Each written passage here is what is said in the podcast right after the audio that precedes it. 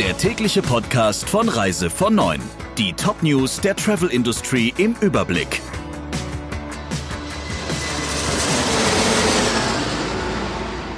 Mit Friederike Breyer. Schönen guten Morgen. Derzeit verfolgen die Fluggesellschaften wegen der vielen abgesagten Verbindungen vor allem ein Ziel. Sie wollen lieber Gutscheine an die Kunden ausgeben, als das Geld zurückzuerstatten. So versuchen sie, so lange wie möglich die eigene Liquidität zu sichern. Jetzt machen erste Forderungen nach einer Sammelklage die Runde. Denn solche Gutscheine sind nach dem jetzigen Stand nicht gesetzeskonform. Studiosus-Chef Kupsch forderte deshalb im Fachportal FVW eine Garantielösung auf EU-Ebene für den Rückzahlungsprozess, der sich am Bad Bank Fonds aus der Finanzkrise 2009 orientiert. Der Chef des Gruppenreiseveranstalters Diamir Ehrlich geht noch weiter. Veranstalter sollten eine gemeinsame Muster- oder Sammelklage gegen Fluggesellschaften führen, die Gutscheine ausgeben. Die Airlines selbst appellierten ihrerseits an die EU-Kommission, die Voucher als Ersatz für Rückerstattungen zu legalisieren.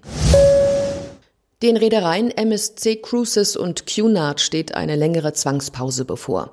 MSC hat die komplette Einstellung des Betriebs bis zum 29. Mai angekündigt. Ursprünglich sollte bis Ende April kein Schiff mehr auslaufen. Cunard stellt den Kreuzfahrtbetrieb aller drei Schiffe bis einschließlich 15. Mai ein, anstatt wie bisher geplant bis zum 11. April. Damit reagieren beide Reedereien auf die vermutlich längere Dauer weltweiter Reisebeschränkungen. Man wolle Reisebüros und den Gästen so viel Zeit wie möglich zur Verfügung stellen, um ihre bisherige Buchung auf eine zukünftige Kreuzfahrt zu verschieben, hieß es von MSC Cruises. Wer bei MSC gebucht hat und die Reise nicht antreten kann, soll ein großzügiges Bordguthaben für eine andere Kreuzfahrt erhalten. Von Cunard bekommen Kunden automatisch ein Guthaben für eine zukünftige Kreuzfahrt über 125 Prozent des Gesamtwertes ihrer ursprünglichen Reise. Auf der thailändischen Insel Phuket gilt, wie im ganzen Land, der Ausnahmezustand. Strände, Zoos, Tiershows und das Vergnügungsviertel sind geschlossen. Am 10. April macht die Insel auch noch den Flughafen dicht. Die Schließung soll dann bis zum 30. April andauern.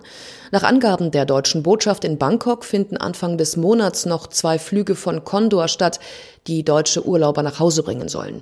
Die Maschinen landen dann in Frankfurt. Anders als sonstige Rückholflüge wird die Sitzvergabe bei diesen Verbindungen nicht über die Rückhollisten des Auswärtigen Amtes organisiert.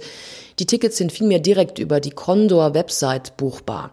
Bei der Online-Buchung zahlen Reisende nach Angaben der Botschaft zunächst 99,99 Euro. Die Ministerpräsidentin von Mecklenburg-Vorpommern, Schwesig, hat das Einreiseverbot in das Bundesland zu touristischen Zwecken verteidigt. Es sei wichtig, dass jetzt alle zu Hause bleiben und nicht quer durch Deutschland reisen, sagte sie in den ARD-Tagesthemen. Es sei nicht möglich, dass sich an Ostern die Familien gegenseitig besuchen, dass man irgendwo hinfährt und Picknick macht, so Schwesig.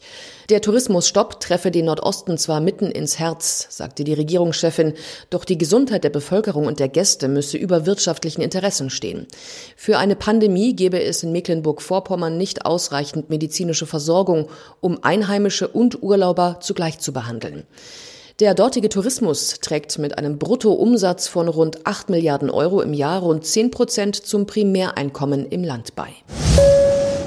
Mit vier gecharterten Condor-Jets hat Phoenix Reisen rund 800 Passagiere vom Kreuzfahrtschiff Artania aus Australien heimgeflogen. Gestern sind die Reisenden auf dem Frankfurter Flughafen gelandet. Auf der Atania waren 36 Gäste und Crewmitglieder positiv auf das Coronavirus getestet worden. Sie wurden in australische Krankenhäuser in eine 14-tägige Quarantäne gebracht und mussten dort bleiben. Phoenix Reisen will später eine Rückholaktion organisieren. Auch die aktuellen Heimkehrer müssen sich jetzt beim zuständigen Gesundheitsamt melden und in eine zweiwöchige Quarantäne gehen. Die Atania und die verbliebene Crew sind zurzeit noch in Fremantle. Die Reederei ist mit den Behörden und Botschaften in Kontakt, um eine Sonderflugausreise für die Crew zu arrangieren. Der Reise von Neuen Podcast in Kooperation mit Radio Tourism. Mehr News aus der Travel Industry finden Sie auf reisevon und in unserem täglichen kostenlosen Newsletter.